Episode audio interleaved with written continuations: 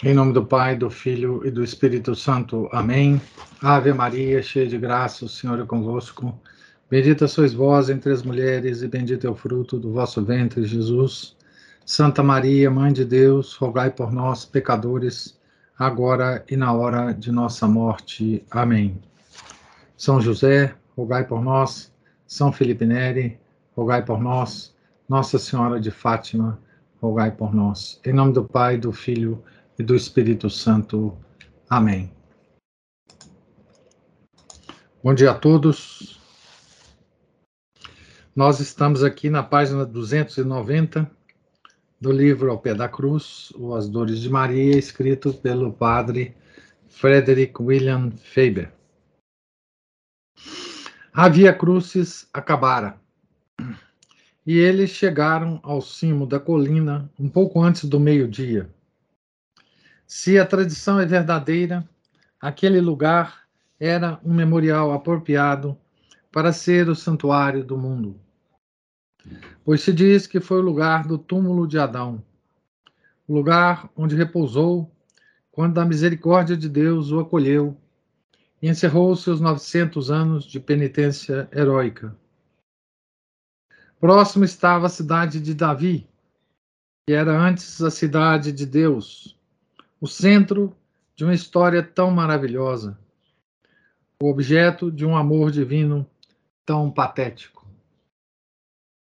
A cena, por representar agora, descoroaria a cidade real, mas apenas para coroar com uma coroa muito mais gloriosa de luz, de esperança, de verdade e de beleza a todas as cidades do mundo onde o Cristo crucificado seria pregado e onde o Santíssimo Sacramento moraria.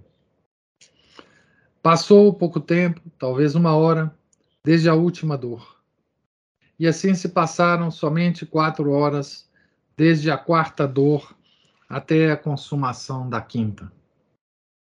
Mas, com respeito ao sofrimento e à santificação, foi período mais longo que os 18 anos de Nazaré. Com respeito a nenhuma outra coisa, isto é mais verdadeiro que com respeito à nossa santificação. Para Deus, mil anos são apenas um dia. Estas horas estavam repletas de mistérios tão divinos, de, de realidades tão vibrantes, que o passar do tempo não era um elemento da agonia da alma de Maria. Ela chega à crucifixão como uma maravilha da graça e um milagre de sofrimento maiores que quando, uma hora antes, encontrara Jesus com a cruz na esquina da estrada. Despiram-no de suas vestes, e por causa disso, sua natureza humana foi diminuída inexprimivelmente. Para sua mãe, a indignidade era uma tortura em si. E ver o coração descoberto de seu filho foi um horror e uma agonia que as palavras não podem expressar. Puseram-no na cruz, cama mais dura que a manjedoura de Belém, onde primeiro fora posto. Entrega-se às mãos dos soldados, com tanta docilidade, como uma criança que se entrega a uma mãe que o prepara amavelmente, amavelmente para dormir. Parece, e foi realmente assim, que sua vontade, e não a sua, era cumprida. Sua vontade em letra maiúscula, sua em letra minúscula. Né? Belo na, na desfiguração, venerável na vergonha, o Deus eterno jaz na cruz, com os olhos fitos nobremente nos céus.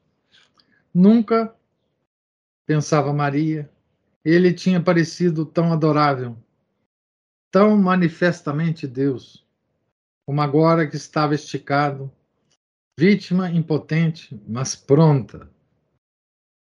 E ela adorava-o com mais profundo culto, Os carrascos esticam seu corpo, seu braço direito, e colocam-no na cruz. Martelam o cravo áspero na palma de sua mão, na mão de onde fluem as graças do mundo. E a primeira pancada seca do martelo é ouvida em silêncio. O tremor da dor excessiva passa a seus membros sagrados mas não remove a expressão doce de seus olhos. Agora, um golpe se segue a outro e ecoam vagamente em algum lugar. Madalena e João fecham os ouvidos, pois o som é insuportável. É pior do que se o martelo de ferro golpeasse seu coração vivo. Maria ouve a tudo. O martelo golpeia seu coração vivo. Pois seu amor há muito morreu para si e só vive para ele. Ela olhou para o céu. Não conseguia falar. Palavras não diriam nada. Somente o Pai entendia a oferta daquele coração, agora quebrantado tantas vezes. Para ela, a fixação dos cravos não foi uma só ação. Cada martelada era um martírio diferente. O martelo tocava seu coração como a mão do músico, do músico que aperta variavelmente as teclas de seu instrumento. A mão direita está pregada na cruz. A esquerda não, não alcança o outro lado. Ou erraram no cálculo do orifício que abriram para facilitar a passagem do prego, ou o corpo se contraiu pela agonia.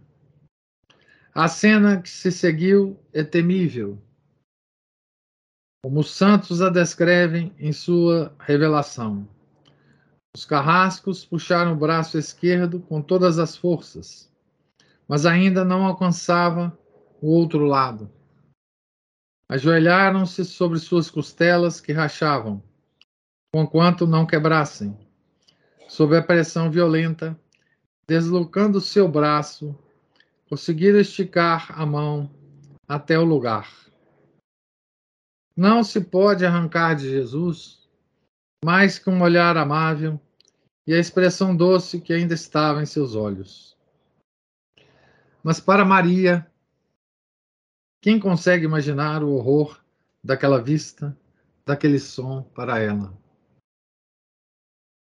Oh, Havia mais pesar neles que em todos os santos que ainda não tinham sido canonizados. Os golpes secos do martelo começavam novamente, variando o som conforme golpeavam carne ou músculo, ou a madeira dura, onde o cravo abria seu caminho cruel. Suas pernas também estavam esticadas pela violência, um pé estava está cruzado sobre o outro. Esses pés que tantas vezes sofreram dor e cansaço nas viagens em busca das almas. E o cravo atravessa a massa sólida dos músculos contraídos, vagarosamente e com uma agonia indizível por causa da oscilação dos pés nessa, nesta posição. É inútil falar da mãe. É inútil compadecer-se dela. Nossa compaixão não é nada em comparação com tal excesso terrível de agonia. Mas Deus susteve sua criatura e ela sobreviveu. Agora, a cruz está erguida da terra, com Jesus jacente nela. A mesma expressão doce nos olhos, e a cruz elevada para perto do buraco que cavaram para receber o pé da cruz. Amarraram cordas à cruz e, prendendo-as à extremidade do buraco, começaram a levantá-la perpendicularmente por meio de cordas. Quando estava quase de pé, empurraram a base gradualmente até a extremidade da cova, até que caiu na cavidade com um salto veemente que deslocou todos os ossos e quase rasgou o corpo nos cravos. De fato, alguns contemplativos mencionam uma corda pendurada ao redor de sua cintura tão cruelmente apertada que se escondia na carne, para impedir que seu corpo se despregasse da cruz. Assim, um horror sobrepuja outro, explorando, com impressões ardentes, como as vibrações de um terremoto, todas as capacidades sobrenaturais de sofrimento que são como um abismo no coração arruinado da mãe. Não comparemos seu sofrimento a nenhum outro. É único. Podemos contemplá-lo e chorá-lo com amor, com amor que é também sofrimento. Mas não ousamos fazer nenhum comentário sobre ele. Mãe dolorosa, bendita seja a Santíssima Trindade, pelos milagres de graça realizada em vós nesta hora tremenda. A terra tremeu em seu mesmo centro. As coisas inanimadas estremeceram como se tivessem inteligência. As rochas partiram-se, os precipícios racharam-se ao longo de toda a costa distante do Mediterrâneo, e o véu místico do templo rompeu-se em dois pela agitação da terra, como se uma mão o tivesse rasgado. Neste momento, como nos conta uma revelação, levantou-se dos pátios do templo um toque lastimoso de trombetas para marcar a oferta do sacrifício meridiano. E os que tocaram as trombetas não sabiam por quê. Naquele dia, elas soaram até o céu, como nunca tinham soado antes. A escuridão alastrou-se sobre a terra pois o satélite da Terra poderia muito bem eclipsar o Sol material quando a Terra mesma era eclipsada pelo Sol da Justiça, a luz eterna do Pai. Os animais procuravam abrigo para esconder-se. O canto dos pássaros silenciou-se nos jardins. O horror tomou conta da alma dos homens. E um começo de graça, como os primeiros avanços incertos da aurora furtiva, despertou-se em muitos corações em meio à escuridão.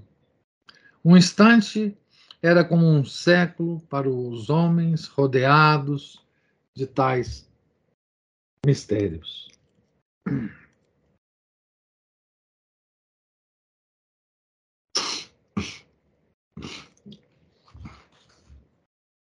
Começa a primeira das três horas.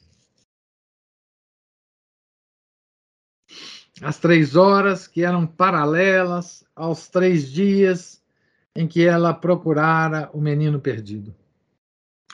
Na escuridão, ela se aproximou da cruz, pois os outros caíam por causa do pânico que os infectava simultaneamente. Existe uma fé nos judeus na qual este temor é inserido prontamente.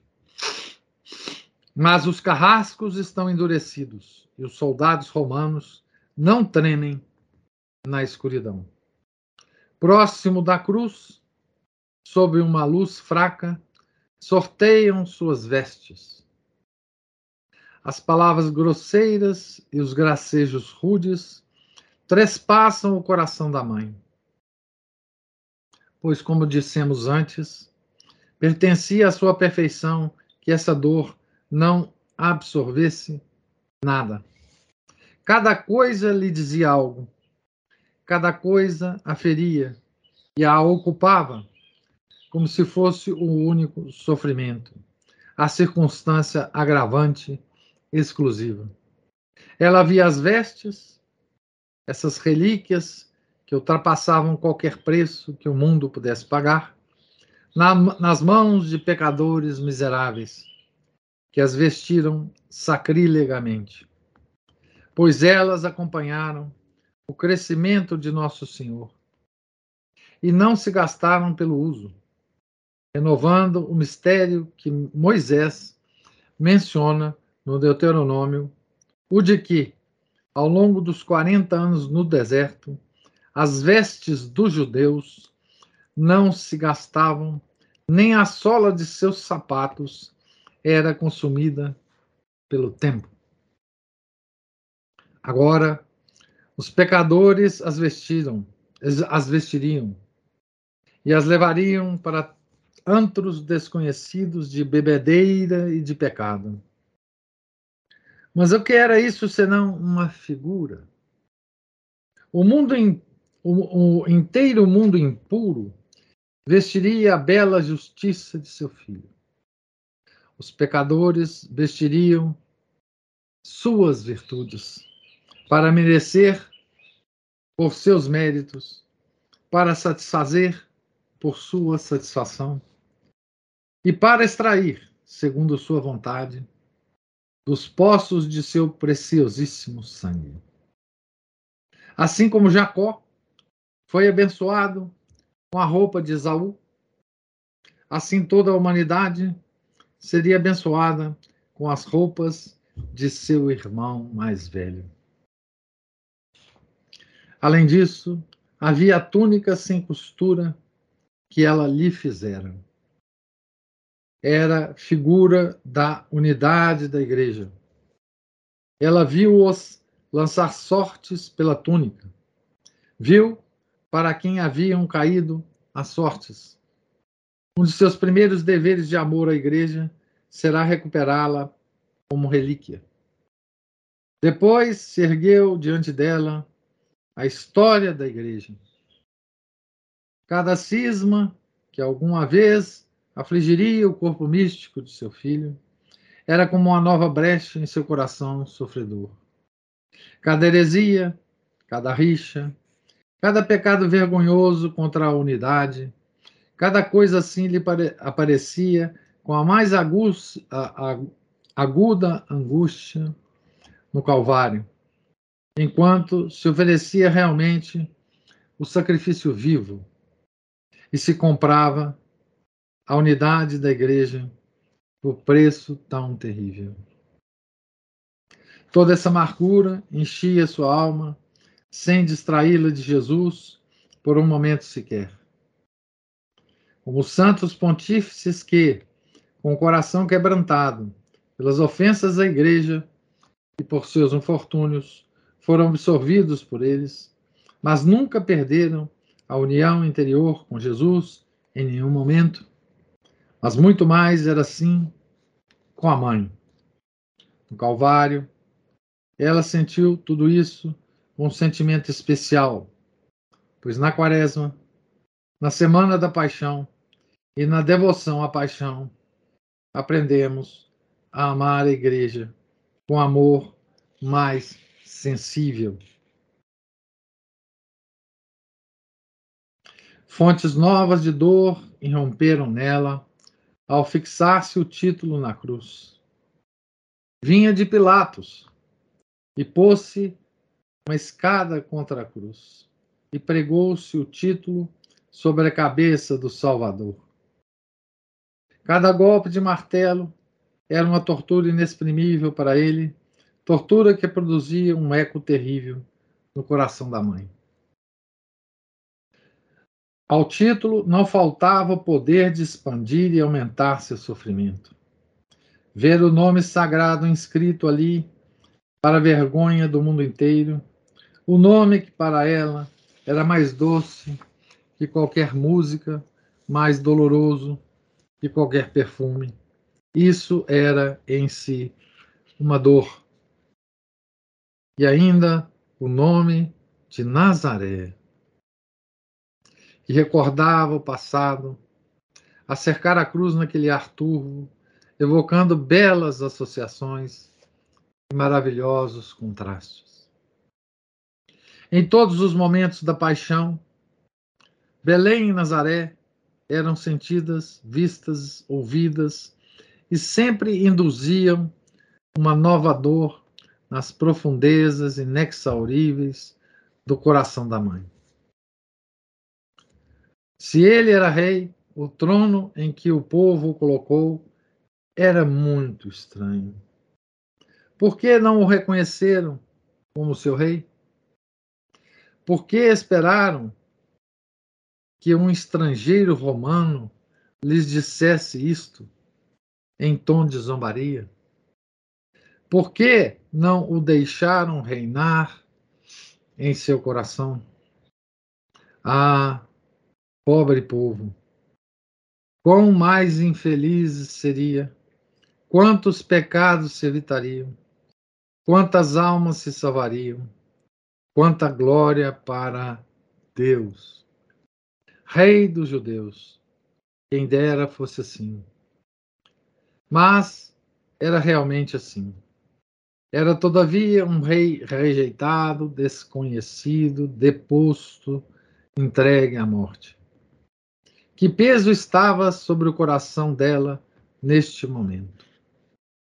Era o fardo das maldições que invocavam sobre si mesmos o que havia de humilhar aquele pobre povo regicida. Ela sofreria todas as sete dores novamente para abolir esta maldição e restabelecê-los como no passado, na predileção de Deus por Abraão, por Isaque e por Jacó. Era tarde demais. Eles tinham tido seu tempo completaram a medida da iniquidade. Esta, essa medida atingiu a borda naquela mesma manhã. E o quebrantamento do coração de Maria era parte dessa iniquidade. Mas pelo menos em seu coração Jesus foi reconhecido como rei e reinava soberano. O mesmo ocorreu com a querida Madalena e com o ardente João. E ao pensar nisto, ela olhava-os com a glória de um amor abundante. Jesus fere os corações sobre os quais reina, ou escolhe reinar em corações feridos.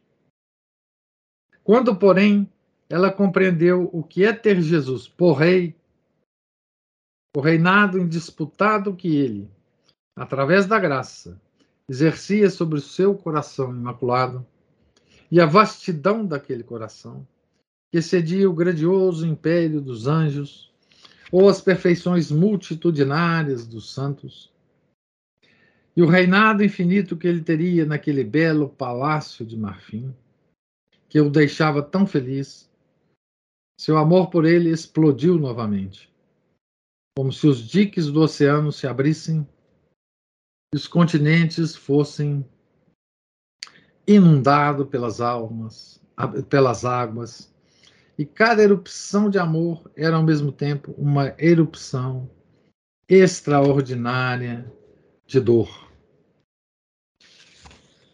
Ela tinha coisas suficientes com que ocupar-se. Mas a dor alarga os grandes corações, assim como contrai os pequenos tomou para si os ladrões como a filhos. Era ávida de filhos. Compreendeu seu valor da mesma maneira que conhecemos o valor de um amigo quando perdemos. A face morta de um amigo nos penetra o âmago e tem mais significado que sua expressão viva. Ela combateu em oração pelos dois malfeitores. E Deus concedeu-lhe ver a obra da graça começar no coração de um deles. Isto a contentou? Sim, com o contentamento peculiar de uma oração atendida, ou seja, ela tornou-se mais ávida por causa do que não possuía. Considerou isto apenas um começo. Implorou, insistiu. Alguém talvez pense que uma oração assim, naquele tempo, fosse irresistível. Não é o céu o que resiste. As graças descem de cima, como anjos voando, ao coração do ladrão impenitente. Elas esvoaçam ali, gorjeavam para poder entrar, esperavam, picaram o coração de carne. Fizeram-no sangrar de dor, de terror, de remorso. Mas ele era dono de si. Não aconteceria. Tão perto de Jesus e perdido. Maria talvez não acreditasse. Mas foi assim. O ladrão igualou sua dureza à doçura dela e venceu. Maria não pode ser rainha de um coração onde Jesus já não é rei. Mas, ó, a angústia inexprimível da impenitência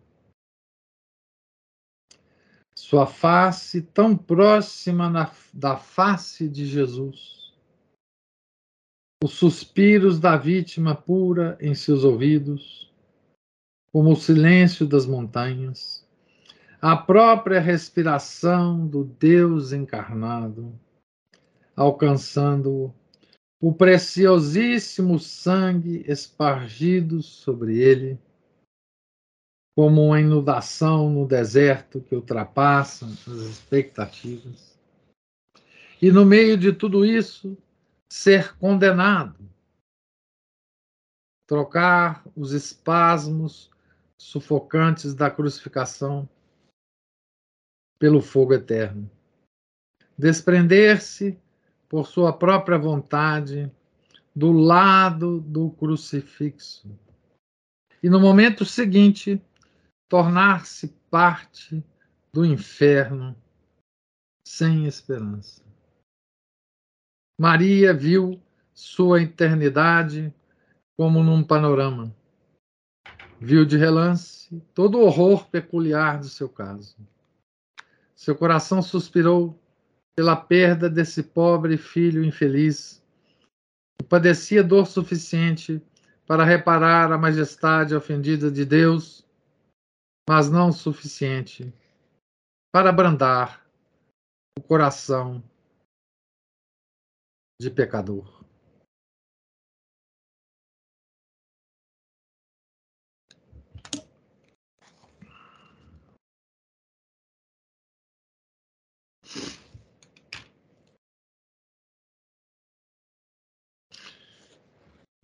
Então, eu li sem fazer nenhuma um comentário, porque de fato é difícil fazer esse comentário aqui, né?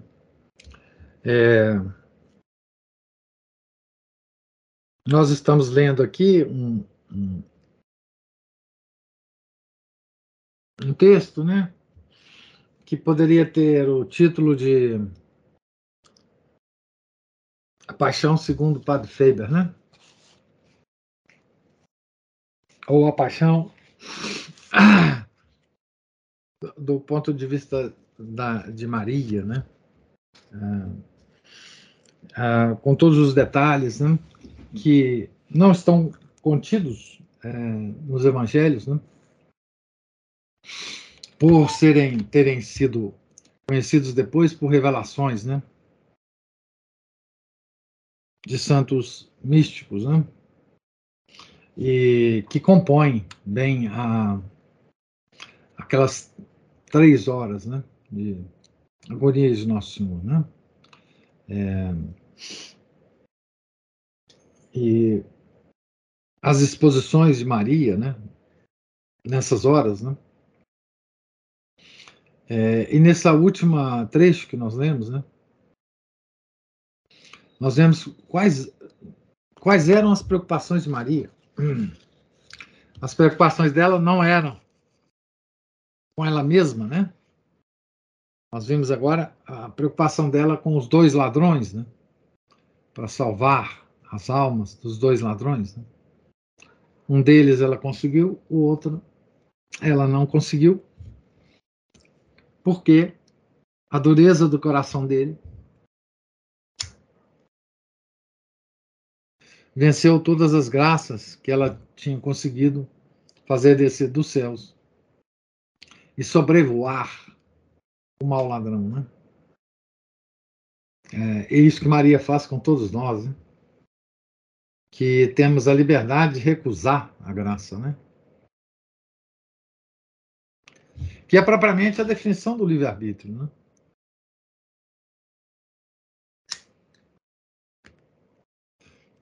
O livre-arbítrio é a nossa é, liberdade de recusar a graça, né? Nós temos essa liberdade e usamos livremente essa liberdade né, em vários momentos da nossa vida. Né? É, Deus não toca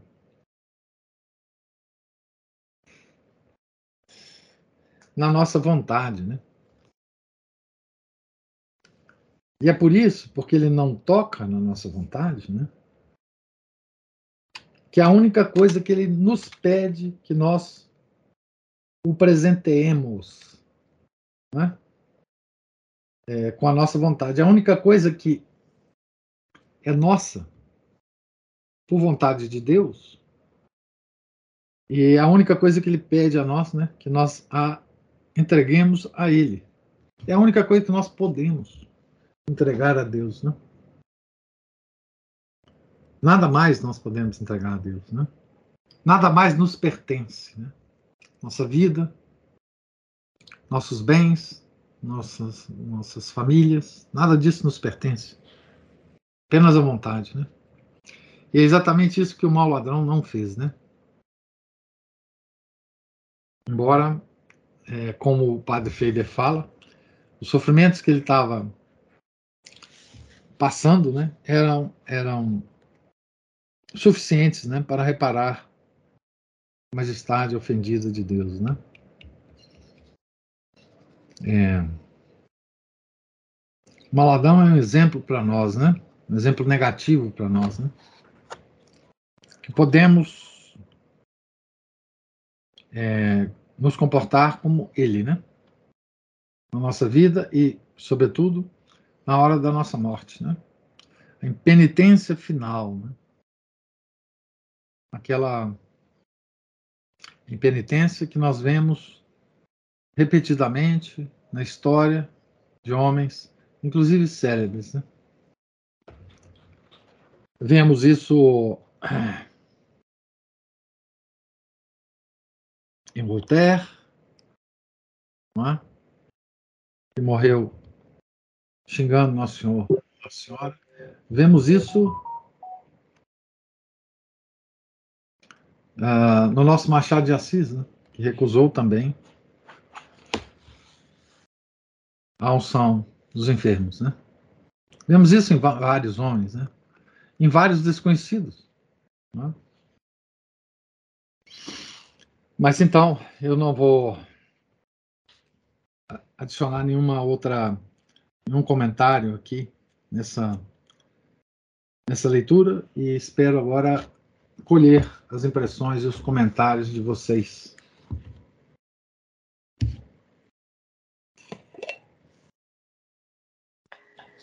Na verdade, né, professor? É, Deus nos deu livre-arbítrio para que nós escolhêssemos entre uma coisa boa ou algo melhor. Mas o que a gente faz, como sempre, é, desorientados como nós, somos, né? Desordenados, é escolher o pior.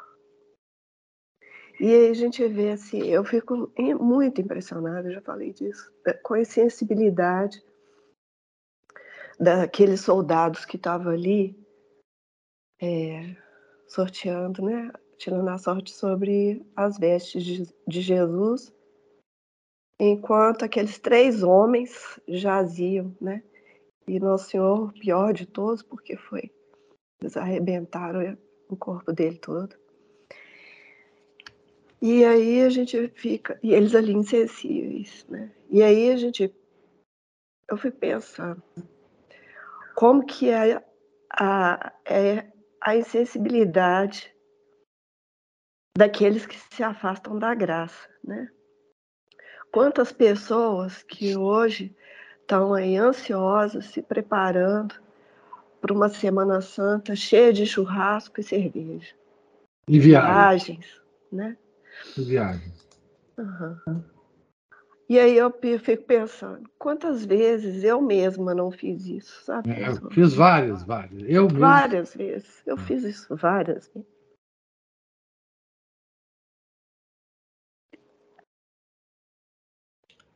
Quanto que o meu coração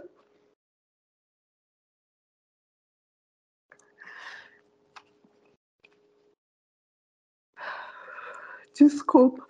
Na verdade, a gente chora a falta de amor, né? A gente chora a falta de sensibilidade, né? Quanto que o meu coração ainda é insensível. Né? Ele só se sensibiliza lendo, eu preciso ser lembrada disso dessa paixão perpetuamente. Então, assim, a gente vê, lê aqui, igual o senhor falou, a paixão segundo o Padre Feider. Então, a gente vem ler um autor, lê outro, lê outro, e aí a gente se, se sensibiliza nesses momentos, se sensibiliza na Semana Santa, se sensibiliza diante de uma leitura dessa, fecha o livro e esquece, né? É. Eu é. espero que isso tem algum nível de cura. É isso.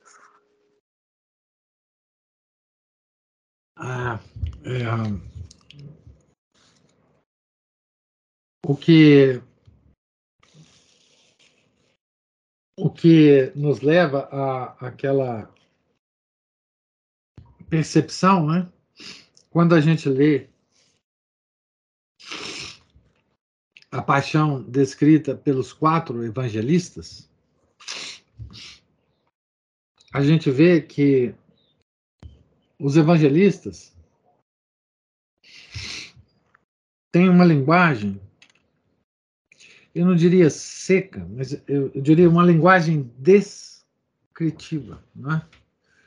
É, ao contrário do Padre Feida, né? É, porque eles querem que essa descrição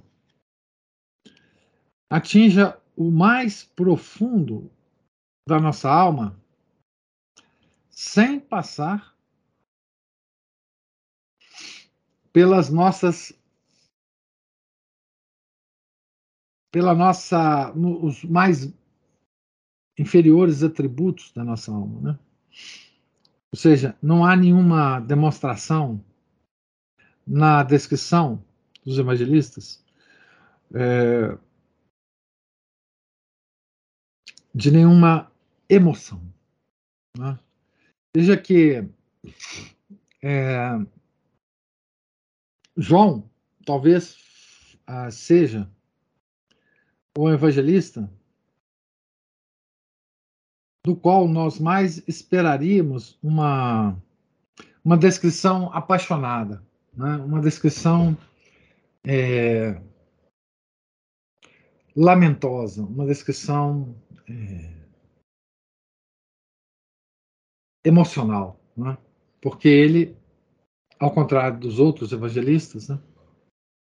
acompanhou todas as, as fases da paixão e os sofrimentos da, da mãe de Deus, né?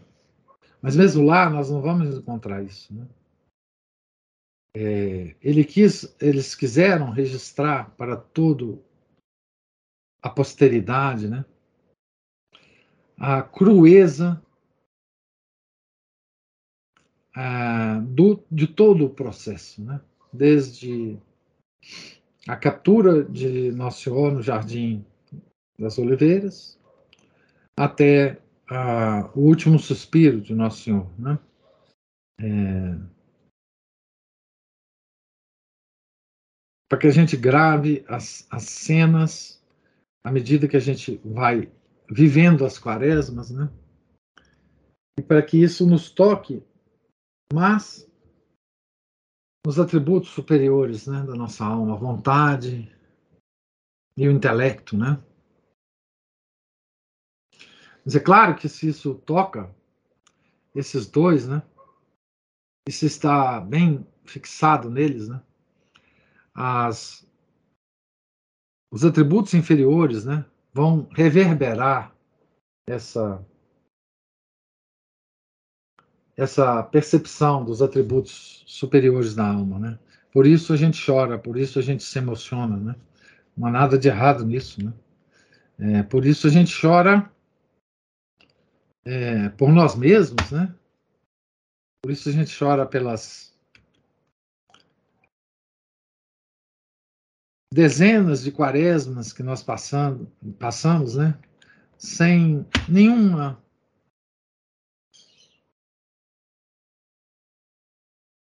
nenhuma nenhum sentimento, nenhuma é, percepção do que estava ocorrendo, né? Do que do que a igreja estava é, tentando nos lembrar, né? Quantas quaresmas passamos fora da igreja, quantas quaresmas passamos dentro da igreja sem nos tocar, né? Acho que o nosso, a nossa emoção, ela, ela é principalmente um choro por nós mesmos, né? Pela nossa, pela nossa atitude, né? pelo nosso desrespeito, pela nossa insensibilidade, pela nossa indiferença. Né? E por isso que a igreja separa todo ano né, esse período para fazer a gente chorar um pouco né, por nós mesmos, né? para fazer a gente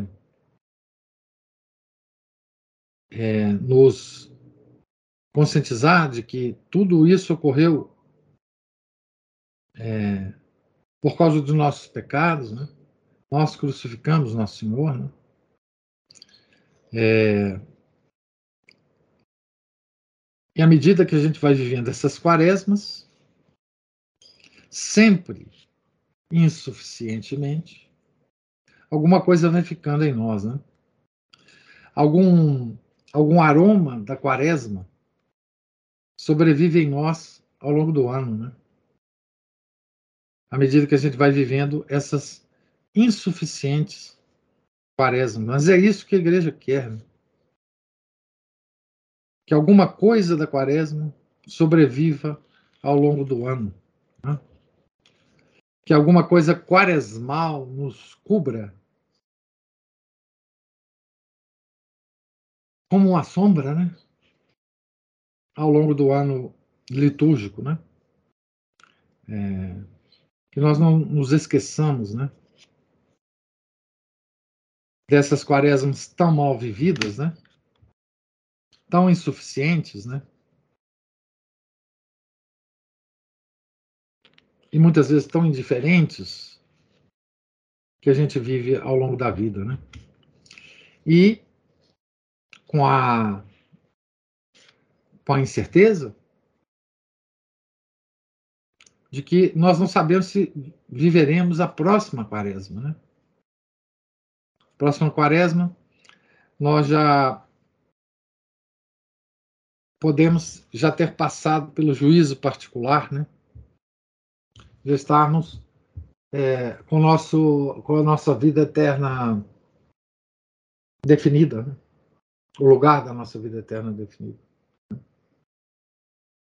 É, nós estamos no finalzinho dela, né? E é, com a sensação de que nós poderíamos ter vivido melhor a quaresma, né? Essa sensação que nos fica, né? É. Mas que levemos essa sensação ao longo do ano também, né? Que ela é muito importante para a nossa próxima quaresma. Algum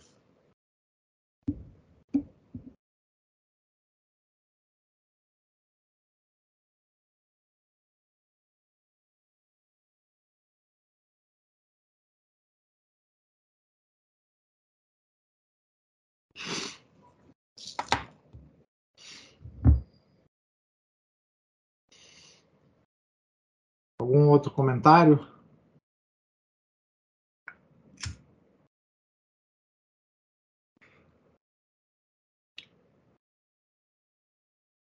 Deus não nos quer deprimidos, né, professor? Deus nos quer é, olhando para a cruz, mas vivendo com alegria, né? Pois é, depressão é coisa de desesperançado, né? Isso. Uhum. É pecado contra a virtude da esperança, né? A gente precisa mesmo chorar os nossos pecados, claro. ir lá confessá-los para o Padre, né? E renovar a nossa esperança né? diante dessa cruz toda e, e da Páscoa, né? Não, não, não sermos como o mau ladrão, né? nem como Judas Iscariotes, né? que perdeu a esperança. Sim. Sem dúvida. É... Então, nós vamos ainda continuar essa essa paixão segundo o Padre Faber aqui por algumas leituras ainda, né? É... Então, amanhã será a nossa última leitura da semana. Né? A partir de amanhã começa o trido. Depois de amanhã começa o trido pascal, e aí é, não, nós só voltaremos na segunda da oitava de Páscoa, né? Mas amanhã ainda nós voltaremos na página 298, né? primeiro parágrafo da página, é, para a leitura continuação da leitura, certo? É, Deus lhes pague a presença, a paciência, os comentários. É, tenham todos um santo dia. Fiquem com Deus. Em nome do Pai, do Filho, do Espírito Santo. Amém. Ave Maria, cheia de graça, o Senhor é convosco. Bendita sois vós entre as mulheres e bendito é o fruto do vosso ventre, Jesus. Santa Maria, Mãe de Deus, rogai por nós, pecadores, agora e na hora de nossa morte. Amém. São José, rogai por nós. São Felipe Neri, rogai por nós.